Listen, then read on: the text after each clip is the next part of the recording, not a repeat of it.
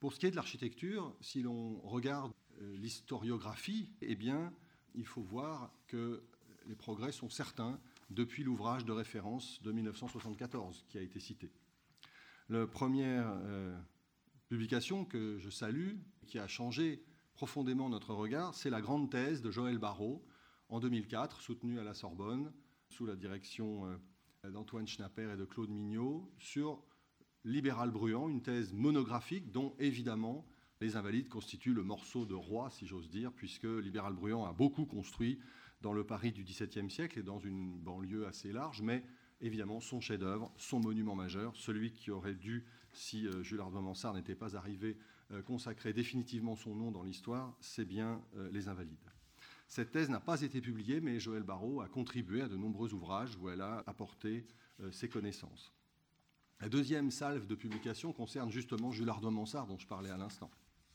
Dans sa jeunesse, Bertrand Gestas n'avait pas publié sa thèse de 1902, mais avait donné un article retentissant sur l'articulation entre Bruant et Mansart autour des deux églises, chacune étant attribuée à un de ses maîtres d'œuvre, peut-être vous en souvenez-vous, et c'est une erreur qu'on trouve encore, mais vraiment à la marge, puisqu'elle semble maintenant euh, vraiment définitivement euh, derrière nous. Vous savez que les erreurs historiques ont la vie dure, et spécialement à cause d'Internet, mais là, il est clair aujourd'hui que la paternité des deux églises revient à Jules Ardin-Mansart, et Bertrand Gestas y est revenu dans la publication de sa thèse qui a eu lieu en 2008, et moi-même dans l'ouvrage que j'ai eu l'honneur de diriger en 2010 aux éditions de la Maison des sciences de l'homme sur Jules Ardouin-Mansart à l'occasion de l'exposition du musée Carnavalet que j'avais organisé avec euh, Jean-Marc Léry et son équipe.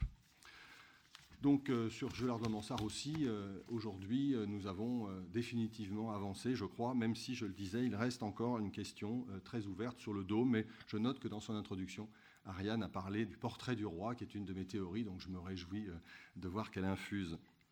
Le troisième point, je n'aurais garde de l'oublier, car c'est une source de connaissances très importante, ce sont les restaurations qui ont été conduites par le ministère de la Défense et le ministère de la Culture conjointement depuis euh, les années 80. Euh, Bien sûr, tout le monde se souvient de la grande restauration du Dôme, qui s'apparie avec euh, les grands travaux de François Mitterrand et le, bicentenaire de la Révolution, dans un copier-coller assez curieux. Les réfectoires, avec les grandes peintures autour de la figure du peintre de Louis XIV, du peintre de bataille Joseph Parocel, les façades sur cour que nous avons admirées ce matin dans le silence euh, de cette matinée euh, où l'hôtel est encore tout vide et tout majestueusement vide, et puis tout récemment encore le grand pavillon de la façade que tout à l'heure le poète citait, la grille sur l'esplanade, bref, le monument est vivant, toutes ces restaurations le transfigurent progressivement et elles sont, vous le savez, source de connaissances, puisque sur un chantier, on voit des choses qu'on ne peut pas voir seulement dans les archives. Et donc, euh, avec les deux publications que je citais, nous pouvons sans doute ici voir une source qui a fait véritablement avancer nos connaissances.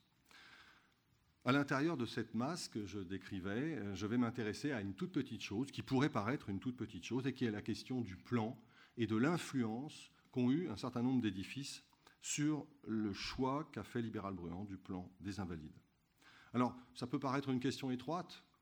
Je pourrais ainsi, euh, de cette manière, rendre hommage à nos prédécesseurs. Tellement de choses ont été dites qu'on finit maintenant par se battre sur des toutes petites parcelles de champs militaires, si j'ose cette image. Mais au fond, ce n'est pas si simple que ça, puisque le plan commande tout l'édifice, qu'il est aussi une projection intellectuelle de la pensée de l'architecte, qu'il renvoie à la question de l'organisation, la séparation des tâches à l'intérieur d'un édifice, la circulation verticale et horizontale, dans un endroit où sont réunis sur une parcelle vaste, mais quand même des centaines et des centaines de personnes. Et donc des questions euh, de méthode qui sont au cœur de la réflexion des architectes et des ingénieurs du XVIIe siècle, comme elles pourraient l'être encore aujourd'hui au cœur de nos propres préoccupations. En 1974, dans son grand chapitre qui est peut-être son dernier texte, en tout cas publié post-mortem, l'historien Louis Hautecoeur, euh, célèbre personnage par sa carrière administrative, mais aussi par euh, sa masse rassemblée dans son maître livre, L'histoire de l'architecture française classique, un ouvrage aujourd'hui un peu vieilli, mais qui n'est pas toujours euh, inutile de regarder. Louis Hautecoeur s'était vu confier donc la partie sur l'architecture dans le catalogue de 74. Et naturellement, il commence par un petit excursus euh, sur le plan, le plan de l'édifice. Il choisit une chose que vous avez entendue peut-être cent fois, le lien entre les invalides et l'escorial. L'escorial, le grand bâtiment de Philippe II, le chef-d'œuvre de l'architecture espagnole de la Renaissance, de Juan de Herrera, est apparié aux Invalides à cause de ce plan à cours multiples, ce plan en grille, mais à San Lorenzo de l'Escorial, la grille, ça a du sens, évidemment, comme on peut s'en douter. Hautecoeur ajoute une chose qui est tout à fait euh, curieuse et à laquelle nous ne croyons plus. Il dit au fond, il y a des gravures de l'Escorial, et bien sûr, euh, Libéral Bruand n'a pas mis les pieds en Espagne. Connaître quelque chose à l'époque, ça veut dire avoir vu un dessin ou une gravure. Et Hautecoeur ajoute, la reine était espagnole et elle avait sans doute des gravures de l'Escorial avec elle. Je dois dire que nous ne croyons plus beaucoup à cette histoire de l'art qui consiste à imaginer Marie-Thérèse partant avec des plans sous le bras au moment du mariage de Saint-Jean de Luz pour les montrer à son mari. Ça ne me paraît pas de la bonne histoire de l'art, si je peux me permettre de critiquer Hautecoeur. Puis il ajoute ensuite qu'il n'y a pas que l'Escorial, qui est un peu lointain, évidemment, et il pense à ce moment-là citer des monuments français et parisiens, les salpêtrières, mais la salpêtrière est un chantier qui est à ce moment-là exactement contemporain, voire très légèrement avant les Invalides. Donc une question assez difficile, au fond, qui influence qui? Et puis il cite euh, deux, trois autres édifices, dont l'hôpital Laennec, les Incurables, qui est mort sous nos yeux comme institution, et vous le savez, qui est le siège de la société Kering, aujourd'hui rue de Sèvres, un édifice construit sous le règne de Louis XIII, et puis euh, on passe à autre chose. C'est justement cette page qui m'a donné envie d'en savoir un peu plus et de revenir sur cette question que je vais évoquer euh, devant vous. Tout ressemble à tout dans l'histoire de l'architecture, et une colonne dorique du XVIIe pourrait très bien venir de la Renaissance romaine comme euh, d'un monument de l'Antiquité. Il faut faire très attention à ces questions de circulation de modèles. L'historiographie contemporaine est devenue beaucoup plus pointilleuse hein, sur ces questions. Peut-être que, avant d'aller en Espagne, avant de demander à Marie-Thérèse de faire la guide avec ses gravures sous le bras, il faudrait peut-être tout simplement revenir à la famille, à Paris et à la monarchie française, et bien sûr au père du roi, Louis XIII, dont vous avez ici un des beaux portraits de Philippe de Champaigne en armure fleur de. Louis XIII, bien moins connu aujourd'hui peut-être du grand public que son fils, mais qui a joué un rôle très important dans la construction du cadre de grandeur dans lequel s'est épanoui Louis XIV. Et vous le voyez ici en roi de guerre avec le bâton de commandement et l'armure, rappelant donc son rôle à la fois dans la guerre intérieure contre les protestants avec le fameux siège de La Rochelle et la guerre extérieure contre la maison de Habsbourg poussée par la politique du cardinal de Richelieu. Le roi, Louis XIII, est le fondateur en 1633 d'une commanderie qui porte donc le titre de commanderie royale à cause de ce patronage de Saint Louis, le saint patron de la dynastie. Vous voyez, c'est très chargé, hein, à Bicêtre, au sud de Paris.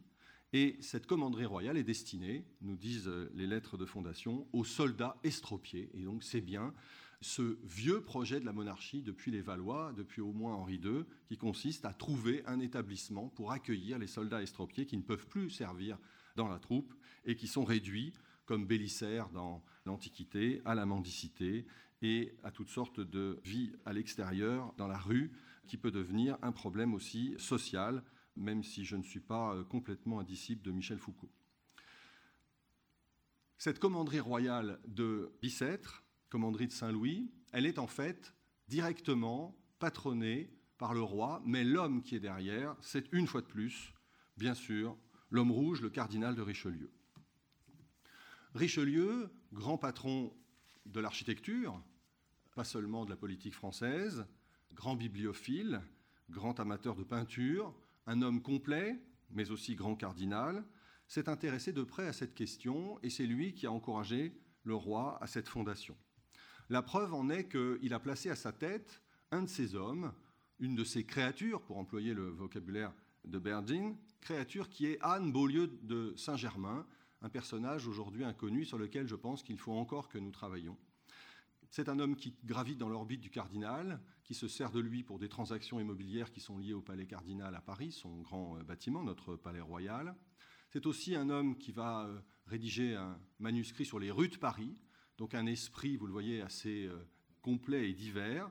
Il va être le promoteur d'un projet de canal pour entourer Paris sur la rive droite, projet qui sera étudié par euh, des historiens au début du XXe siècle, un projet daté de 1651, donc une question extraordinairement technique d'ingénieur, hein, euh, détourner la Seine pour avoir un bras qui permette une circulation plus facile en contournant le centre par le nord, tout à fait au-dessus des grands boulevards actuels, un projet qui prend place dans une séquence très large, il n'est pas le seul à le proposer, mais son projet se détache techniquement d'un certain nombre de ses euh, contemporains qu'il critique d'ailleurs très fortement.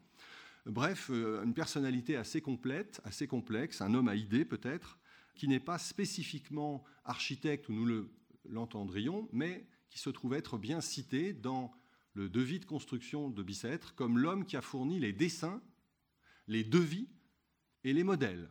Et dans cette formule classique, cette trinité architecturale, nous reconnaissons donc euh, le dessin au sens euh, propre du terme, plan coupe élévation fourni aux entrepreneurs, le devis parce que, comme le disait déjà Philibert Delorme au XVIe siècle, un bon architecte rédige lui-même le devis pour qu'il n'y ait pas d'ambiguïté avec les entrepreneurs. Et enfin, le modèle, c'est-à-dire une maquette, une maquette en bois, sans doute, qui naturellement, comme tous les modèles du XVIIe, à l'exception d'un seul qui est la façade de l'église Saint-Gervais, encore conservée aujourd'hui dans l'édifice, a disparu. Les marchés ont été passés chez le notaire de Richelieu, parc heureusement conservé aux archives nationales, au milieu de tous les marché que le cardinal a fait passer pour lui, dans un mélange assez caractéristique. Le cardinal a fait appel au meilleur maître maçon pour cette commanderie, Vildo, Michel Vildo, sur lequel une thèse d'école des chartes a eu lieu il y a quelques années, et nous en savons aujourd'hui euh, bien plus. C'est le gros entrepreneur du Rhin. Vous savez qu'une rue porte encore son nom dans le premier arrondissement, à côté de l'avenue de l'Opéra. Et Nicolas Messier, Nicolas Messier qui sera euh, Ensuite, un des entrepreneurs du Louvre pour Louis XIII et Richelieu et un des gros poissons qui passera au service de Mazarin et qu'a étudié notre collègue Claude Dulon de l'Institut dans un article fameux il y a quelques années. Donc, on a été chercher des personnages très importants, comme pour la charpenterie, par exemple. Tous ces devis très précis ont dormi dans le minutier des notaires et n'ont pas intéressé les historiens de Richelieu parce que, d'une part, le bâtiment semblait complètement disparu, voire n'ayant pas vraiment existé, et par ailleurs, évidemment, les historiens se sont beaucoup plus intéressés aux bâtiments du cardinal, la chapelle de la Sorbonne, le palais cardinal, le château de Richelieu, etc. Pourtant, quand on entrait dans l'antichambre du palais cardinal, après avoir traversé la première salle des gardes et le grand escalier, on voyait en dessus de porte quatre peintures. Et ces quatre peintures qui sont décrites dans un marché sont des choses que nous attendons. Hein. la chapelle de la Sorbonne, c'est proviseur de la Sorbonne qui a fait reconstruire la chapelle dans laquelle il sera enterré la façade des jésuites de la rue Saint-Antoine, pour laquelle il a donné de l'argent, comme le roi d'ailleurs, et puis deux autres édifices moins attendus, et qui sont des édifices hospitaliers. Et parmi ces édifices, il y a la commanderie royale de Bicêtre, qu'il donc il s'attribue de cette manière assez fortement au milieu de ce décor architectural consacré par une immense vue du château de Richelieu, qui lui, malheureusement, vous le savez, a disparu quasiment complètement, même si le parc subsiste. Donc le cardinal a bien mis en valeur la commanderie comme étant une œuvre dont il était euh, l'un des responsables. Et dans une allégorie de ces armoiries gravées par Gilles Rousselet, qui est conservée à la Bibliothèque nationale, j'en ai malheureusement pas une bonne photo, donc j'ai préféré y renoncer, les armes du cardinal posent au milieu de toutes sortes de vertus, et l'une d'elles tient la commanderie de Bicêtre, qui a été lue par un historien comme une vue hypothétique du château de Versailles, mais il n'y a pas de rapport, évidemment, cette euh, Bicêtre qui a été gravé par Gilles Rousselet dans cette planche euh, allégorique aux armes du cardinal. Donc, euh, euh, tout indique que c'est bien Richelieu, sous le couvert de Louis XIII, qui a été le patron de cette commanderie. Richelieu s'était déjà essayé à l'architecture hospitalière et avait engagé, à la suite de Marie de Médicis, première protectrice de l'édifice, des travaux à la Charité, l'hôpital de la Charité qui avait été fondé dans le bourg Faubourg Saint-Germain rue des Saints-Pères, et que vous connaissez pour être le site de l'imposante et peut-être trop imposante faculté euh, de médecine des années 30-50 qui écrase complètement ce secteur du 7e arrondissement, car l'hôpital de la Charité, malheureusement, a été intégralement rasé en 1935, sans qu'il y ait d'ailleurs de relevé archéologique, et c'est un des grands actes de vandalisme de l'entre-deux-guerres. Je vous en montre ici un plan euh, tardif. Il en subsiste peut-être, la connaissez-vous, la petite église hein, qui se trouve presque à l'angle du boulevard Saint-Germain, l'église ukrainienne aujourd'hui, que vous apercevez euh, ici. Mais euh, tout ce agencement de bâtiments sont en partie dus au cardinal de Richelieu qui, là encore, a fait passer les marchés chez son notaire pour ajouter les corps de bâtiments. Je vous montre ce projet, d'abord parce qu'il est presque contemporain de la commanderie, mais surtout parce que vous voyez là la photographie, si j'ose dire, révélée par le bain historique des hôpitaux français du XVIIe siècle, qui sont très souvent des édifices sans plan logique, mais qui ont profité d'extensions successives de terrains qu'on a pu acquérir ici et là. Et c'est exactement le cas le moteur de développement de la charité à Paris, c'est l'acquisition, au coup par coup, de maisons et de jardins, progressivement, jusqu'à occuper à peu près tout l'îlot, mais voyez, pas complètement, avec cette euh, pénétration dans la partie euh, ici vers l'est, qui est ce, grand jardin nécessaire pour euh, les plantes, pour le potager, au bon fonctionnement de l'hôpital. La charité, est quand même un des endroits célèbres dans l'histoire euh, des hôpitaux. Et il faut saluer ici le grand travail de synthèse sur l'histoire de l'hôpital français par nos collègues de l'Inventaire, paru il y a non, au moins cinq ans, je crois, sous la direction de Pierre-Louis Laget, médecin et historien d'art, puisque c'est, vous le savez, à la Charité qu'on a eu l'idée tout à fait extraordinaire et presque extravagante de mettre une seule personne dans un seul lit, ce qui nous paraît aujourd'hui évidemment une chose relativement normale. Et cette célèbre gravure d'Abraham Boss montre ces grandes salles avec le maître-autel au fond, euh, puisque de chaque lit on peut suivre euh, l'office divin ici. Une salle très largement éclairée, mais euh, des grands bâtiments à corps simple en profondeur, avec ces grands plafonds à poutres et solives à la française, et cette vitrerie qui permet donc une grande lumière le cadre tel qu'on peut l'imaginer de ces hôpitaux du règne de Louis XIII, et en tout cas à la Charité, dans cette infirmerie célèbre grâce à Boss. Ce qui m'intéresse, bien sûr, ce n'est pas cela. C'est comment Beaulieu de Saint-Germain et Richelieu, son commanditaire, ont travaillé et ont pu réfléchir à la conception d'un bâtiment plus moderne, plus articulé, plus organisé sur le plan de l'architecture. Et là, il faut remonter, comme très souvent dans l'architecture royale du XVIIe siècle, à Henri IV et à l'hôpital Saint-Louis, dont je vous montre ici la fascinante vue à vol d'oiseau gravée par Claude Chastillon. Claude Chastillon, lui-même géographe, et esprit euh, tout à fait euh, délié de cette période qui n'est pas architecte et on lui attribue quelquefois les bâtiments qui sont représentés dans ces gravures, mais c'est, je crois, un excès. La vue vous montre un hôpital qui existe encore, même s'il a été, euh, vous vous en doutez, rattrapé par la ville et par l'urbanisme. Mais nous sommes bien en dehors de la ville. Vous apercevez les moulins des collines du Nord et Montfaucon ici. Mais ce qui m'intéresse, c'est de rappeler qu'au fond, c'est un lazaret, puisque l'hôpital Saint-Louis a été construit pour les maladies les plus contagieuses, et donc il était logique de le sortir de Paris, comme on sortira les invalides et comme on a sorti Bicêtre en le mettant assez loin et sur une colline aérée avec la belle vue sur Paris.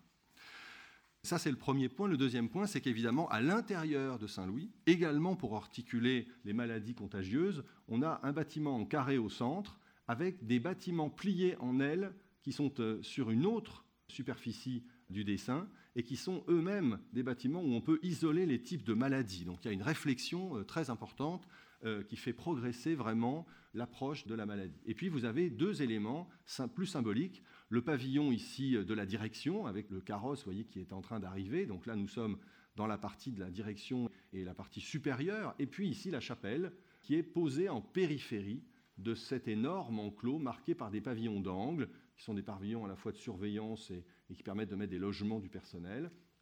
Et la chapelle se trouve donc en balance du pouvoir exécutif, si j'ose dire, mais dans le plan, elle occupe une position marginale, même si elle a une façade sur rue, hein, comme vous pouvez encore le, voir aujourd'hui. Ce n'est pas un édifice où on peut rentrer euh, toujours facilement, mais ce n'est pas inintéressant d'aller voir cette petite chapelle. Donc c'est le projet le plus moderne hein, qui a été construit à partir de 1607 sur la volonté d'Henri IV, le grand roi urbaniste et bâtisseur, et vraisemblablement, faute de mieux, par euh, Claude Velfaux, qui est l'entrepreneur et qui a peut-être travaillé à partir de modèles qui sont à ce moment-là soit des modèles de la Renaissance française dont nous ignorons tout, soit les grands modèles italiens, l'hôpital des Innocents de Brunelleschi, Filaret à Milan, bien évidemment, qui a joué l'Ospedale Maggiore et qui a joué un rôle très important en Occident.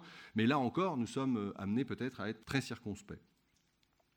L'autre euh, hôpital, et pardon pour ce document qui n'est pas très bon, mais c'est assez difficile d'y voir clair après toutes les transformations, c'est la ENEC, les incurables, protégés par le cardinal de la Rochefoucauld, construit dans les années 34, euh, 40, par Christophe Gamard, encore un architecte inconnu, un peu plus que Velfaux, et qui est le voyer de Saint-Germain-des-Prés, un homme qui a énormément construit, sur lequel, malheureusement, pour l'instant, nous n'avons pas de travail important en cours.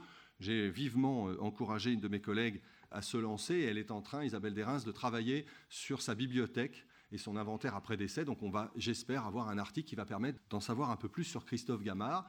Des documents inédits qui m'ont été signalés par un de mes étudiants, euh, Étienne Faisan, montrent également que dans l'affaire de l'ANEC, le cardinal de Richelieu est présent au moins par son architecte, puisque Jacques Lemercier a été amené à faire des expertises au moment du chantier. Ce qui se produit à la Hennec est beaucoup plus intéressant encore dans la perspective de la réflexion que je vous propose, puisque la chapelle a intégré une position centrale. Au lieu d'être périphérique, comme à Saint-Louis, elle est au centre désormais, une chapelle qui par ailleurs, comme toutes ces chapelles hospitalières, est très simple. Et on retrouvera cette simplicité à Bicêtre et aux Invalides si Jules Ardoin-Mansart n'avait pas convaincu Louis XIV de faire la cinquième route du chariot, bien sûr. Et les bâtiments hospitaliers sont des bâtiments en croix, très classiques. Il suffit de penser aux grands projets euh, construits dans les années 30 contemporains à l'Hôtel-Dieu de Lyon. L'Hôtel-Dieu de Lyon est connu pour la grande façade de Soufflot, mais qui cache le bâtiment des quatre ans, qui est un bâtiment justement en, croix, avec la chapelle au centre des quatre bras, ce qui était évidemment très efficace là encore. Mais ici, vous voyez, c'est dédoublé et la chapelle, du coup, sépare les deux croix qui ont été euh, restaurées peut-être un peu trop fortement, d'ailleurs, ces dernières années, au moment du lotissement immobilier, et que vous devinez ici dans ce plan euh, que j'ai emprunté au cadastre parisien. Donc, euh, au moment où Beaulieu de Saint-Germain réfléchit à la question de dessiner Bicêtre, il y a une actualité qui n'est plus tellement euh, Saint-Louis, qui maintenant s'est installé dans le paysage monumental et hospitalier, mais bien ce qui se passe rue de Sèvres, dans le faubourg Saint-Germain, encore peu bâti dans ce secteur. Il faudrait peut-être ajouter aussi un édifice qui a fait beaucoup de bruit, qui est connu par la gravure, il s'agit ici euh, de cette euh, fameuse hôpital très important, la Charité de Lyon, cette fois. Charité de Lyon, dont il ne reste que le clocher de l'église après un acte de vandalisme qui est contemporain de la Charité de Paris. Les années 30 n'aimaient pas la charité chrétienne du XVIIe siècle, manifestement. Et c'est le maire Herriot, le célèbre maire de Lyon, qui a fait raser ce complexe pour édifier un chef-d'œuvre d'architecture. Alors pour une fois, on peut peut-être euh, se consoler, évidemment, et qui est la grande poste euh, Art déco de Michel Rouchepitz, le grand architecte des postes de 1930. Vous voyez ici que nous avons affaire à un plan régulier, un plan régulier qui fonctionne comme un système de cours emboîtés, des trois cours centrales, avec des ailes qui partent comme des branches de peigne et qui desservent des cours secondaires dans lesquels les bâtiments sont moins développés, moins hauts et avec plus d'espace notamment pour des jardins, des potagers. Et la chapelle se trouve ici latéralisée. Donc euh, les efforts qui avaient été faits à Paris à la ici ne sont pas, vous le voyez, intégrés complètement. Et au contraire, on se trouve devant euh, une chapelle dont la position n'est pas immédiatement lisible à l'intérieur du plan. C'est une question fondamentale, évidemment. Où est-ce qu'est la place de Dieu? Où est-ce qu'on veut que l'architecture prenne cette place dans le plan de l'ensemble? Pour euh, construire cette commanderie royale, le cardinal et le roi sont d'accord avec l'idée que ce n'est pas à Paris qu'on trouvera un terrain suffisamment vaste. C'est le problème que rencontrera Louis XIV avec les Invalides. Où trouver une place aussi importante? Il faut sortir de la ville, et de même que les Invalides sont hors les murs, euh, là on est carrément euh, dans la banlieue, même si le mot peut paraître un peu anachronique, il a une racine ancienne, à Bicêtre, dans une position très élevée, vantée, avec une vue sur Paris. Si vous connaissez Bicêtre, vous n'avez pas de mal à avoir l'image en tête. Ce domaine a été racheté au chapitre de Notre-Dame de Paris, qui possédait les ruines, comme le montre euh, cette gravure très célèbre, avec ce petit euh, sonnet, les ruines d'un château de Jean de Berry, le fameux duc de Berry, le frère de Charles V, qui avait fait construire là un somptueux édifice que le temps avait fini par euh, ruiner. Et donc, c'est un grand terrain avec des ruines qu'achète le roi pour pouvoir les déblayer et bâtir le bâtiment dessiné par euh, Beaulieu de Saint-Germain. Ce bâtiment a été en partie construit, je vais vous le montrer, mais surtout, il a été euh, décrit très minutieusement dans le devis de travaux pour que l'entrepreneur puisse construire. Et c'est à partir de ce devis que j'ai fait restituer par euh, un collègue un peu meilleur que moi en informatique le plan du devis de 1636 que j'avais introduit subrepticement, si j'ose dire, dans l'ouvrage de 2015 pour rappeler qu'il y a beaucoup de plans complexes euh, à l'époque, avant même qu'on aille chercher nos amis espagnols et le magnifique Escorial. Voilà le, projet dans lequel vous reconnaissez un certain nombre de choses de ce que nous avons vu. D'abord, la grande enceinte en carré avec les quatre pavillons aux angles, comme on l'a vu à Saint-Louis, par exemple. Les deux cours emboîtés, comme on l'a vu à la Charité de Lyon avec les petites ailes euh, secondaires en peigne qui vont chercher les parties euh, latérales en 5 et 6, qui sont donc les basses-cours et les jardins. Mais ce qui m'intéresse évidemment beaucoup, c'est la position de la chapelle. Beaulieu de Saint-Germain a choisi de la placer dans l'axe monumental qui divise en deux parties la parcelle. On entre ici, vous le voyez, par la grande façade qui regarde Paris. On traverse une première cour et la chapelle prend place dans l'axe de ce système. Autrement dit, on se rapproche évidemment très fortement du plan des invalides, avec l'idée que la chapelle sera dans le plus bel espace au fond de la cour, tel que le réserve Libéral Bruant au moment du devis euh, des travaux des invalides, même s'il ne sait pas encore que ce n'est pas lui qui réalisera cette chapelle du côté donc du sud. Ce projet, vous voyez, est très ambitieux, c'est pourquoi euh, le cardinal a fait faire euh, ces devis très précis, de l'argent a été mis de côté. Comme d'habitude, en France, au moins dans la France monarchique, je n'oserais pas dire comme dans la France républicaine aussi, on s'est lancé un peu sans que les financements soient complètement assurés, et Louis XIII a imaginé une taxe sur le clergé, une taxe nouvelle sur le clergé, qui n'a pas duré très longtemps en raison d'une opposition très efficace du clergé lui-même à cette mesure. Mais avec l'argent réuni pour lancer le chantier, il a été possible de commencer le bâtiment dans deux points. La partie qui regarde Paris, donc la façade principale, structurante, et une chapelle provisoire. Bien sûr, on ne peut pas avoir un édifice de cette nature sans chapelle. Il faut donc que Dieu soit aussi euh, servi dans ce chantier. Les travaux durent vraisemblablement dans les années où le cardinal est aux affaires, donc euh, entre le devis des années 36 et, et les années 40-42 jusqu'à la mort du cardinal. Et le chantier s'arrête, le projet capote, la mort du roi lui-même en 1643 fait que tout cela est changé. Et voilà maintenant donc que ce grand projet ne trouve pas à se développer complètement. Pourtant, il reste dans les mémoires, puisqu'en 1652, dans une petite vignette de son célèbre plan de Paris que je vous montre ici, que j'ai zoomé, et qui est donc euh, une vignette de Jacques Gomboust, le géographe du roi, eh bien, on trouve des résidences autour de Paris qui sont mises en valeur, notamment le petit château de Versailles, effectivement. Et dans un coin, on trouve cette vignette, Bicestre, avec euh, le développement complet de l'hôpital qui laisse à penser que Gomboust a vu, soit il n'a pas lu le devis et n'a pas fait un exercice de restitution, soit il a vu les plans, soit peut-être il a vu la maquette, tout simplement, le modèle en bois qui devait être conservé quelque part, euh, soit dans les bâtiments du roi, soit chez Beaulieu de Saint-Germain, qui était toujours vivant à ce moment-là, et Gomboust a très bien pu le voir. En tout cas, euh, c'est très important parce qu'évidemment, par rapport au plan que j'ai reconstitué, nous sommes cohérents, parfaitement cohérents. Il y a bien l'enceinte carrée avec les quatre pavillons, il y a bien les deux cours avec la chapelle dans l'axe.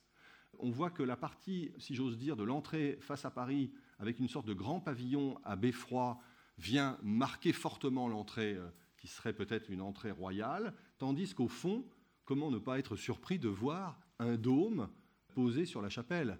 Alors, est-ce que Gomboust invente ou est-ce que nous sommes déjà là dans quelque chose qui, évidemment, se perpétue d'architecte en graveur, d'ingénieur en ingénieur, jusqu'à euh, garder une actualité, en réalité, auprès de ceux qui seront chargés de bâtir les Invalides. Au fond, nous sommes en 1652, les Invalides, c'est 20 ans plus tard. C'est vraiment une histoire de génération. Hein.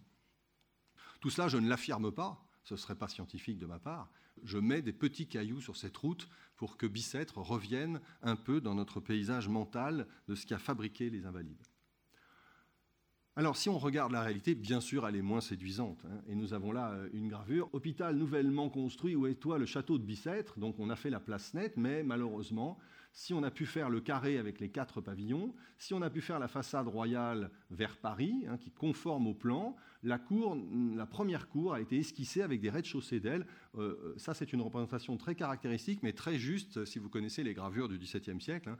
Euh, les bâtiments sont comme des boîtes, hein, et on fait des, murs en deux sens, murs de refend et, murs goutreaux, et puis on attend de poser le plancher, donc ça ressemble vraiment à des petites boîtes additionnées. Et puis la deuxième cour est complètement en chaos, mais la chapelle est bien posée ici au fond, et la chapelle provisoire devant ici.